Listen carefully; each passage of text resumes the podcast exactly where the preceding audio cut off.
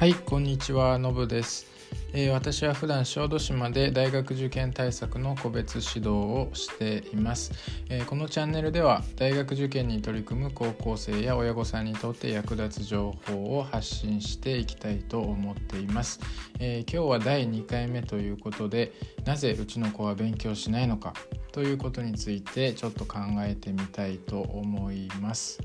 えー、私は普段、えー、個別指導で高校生やその親御さんと接する機会が多いんですがまあうちの子は勉強しないっていうふうに悩む親御さんって結構多いのではないかなという気がしています。はい、えー、まず前提としてですね、まあ、勉強する子っていうのは、まあ、放っておいても勉強をしますよね。あの勉強する子っていうのは、まあ、すでに勉強が楽しいと感じていたりあるいはまあそこまで楽しくなくても勉強することがそれが将来自分にどういう恩恵をもたらすかっていうことをよく理解しているので、まあ、ちゃんと動機づけがしっかり自分の中にある状態なんですよね。まあ、そういった子はもう勉強しなさいって言わなくてもっておいても勉強はしていきますよね。ただあの勉強しない子っていうのは、まあ、勉強が嫌いなのか、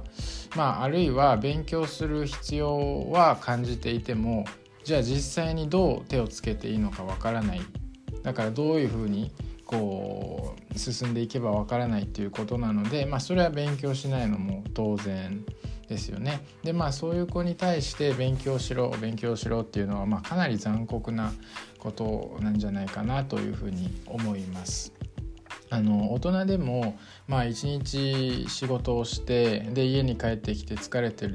るところで、まあ、全然自分の好きじゃないことを1時間とか2時間とかも机に向かってあの勉強するっていうのはもう苦痛でしかないはずです。あのまあ、正直ビールでも飲んで寝たいっていうところだと思います。あの人間はまあしたくないことえーと、あすいません、えーと、したいことができないっていう苦しさと、えー、したくないことを無理やりさせられる苦しさって2つあると思うんですけど、まあ、私だったら、えーと、したくないことを無理やりさせられる方がずっと嫌ですね。まあそういうふうに考えて高校生の身になってみたらまあ勉強しろ勉強しろっていうのはもう正直結構あの残酷なことなんじゃないかなというふうに